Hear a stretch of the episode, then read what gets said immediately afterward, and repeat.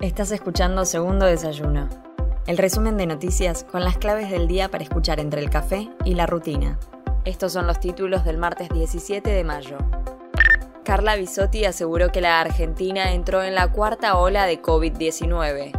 La ministra de Salud se refirió al aumento de casos que se produjeron en los últimos días, donde según el último reporte semanal, a nivel nacional los casos aumentaron un 92% y en la ciudad de Buenos Aires en un 100%. Sin embargo, Bisotti destacó que la situación ahora es muy distinta y que tenemos un panorama de vacunación que nos permite seguir adelante en una nueva etapa de la pandemia. Debaten la reforma de la magistratura para pasar de 13 a 17 miembros. El proyecto del oficialismo podría recibir modificaciones en busca del apoyo de otros bloques y propone además crear cuatro regiones federales para su funcionamiento.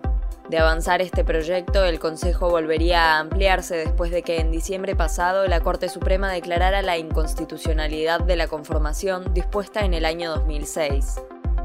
Piqueteros presionan a la CGT para que salga a la calle a defender los salarios. Tras la marcha del jueves pasado, que contó con la presencia de 150.000 personas, la unidad piquetera mueve piezas para que la Confederación General del Trabajo encabece un paro y movilización.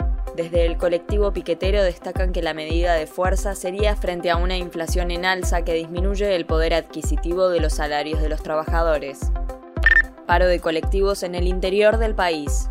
La Unión de Tranviarios Automotor anunció el cese de actividades en el interior del país ante la total negativa a acordar los sueldos de los trabajadores.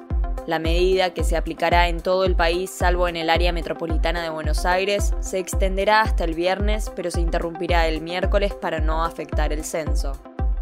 El gobierno bonaerense aumenta el salario de la policía un 60%.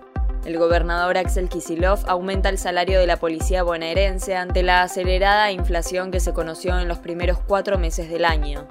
La suba se da en sintonía con lo anunciado la semana pasada, en donde se reabrió la paritaria de las y los maestros, estatales, médicos y judiciales, y se agregó un 20% más al 40% que se había cerrado al principio del año. Soy Mel Somoza y esto fue Segundo Desayuno, el resumen informativo del Destape. Te espero mañana con más noticias.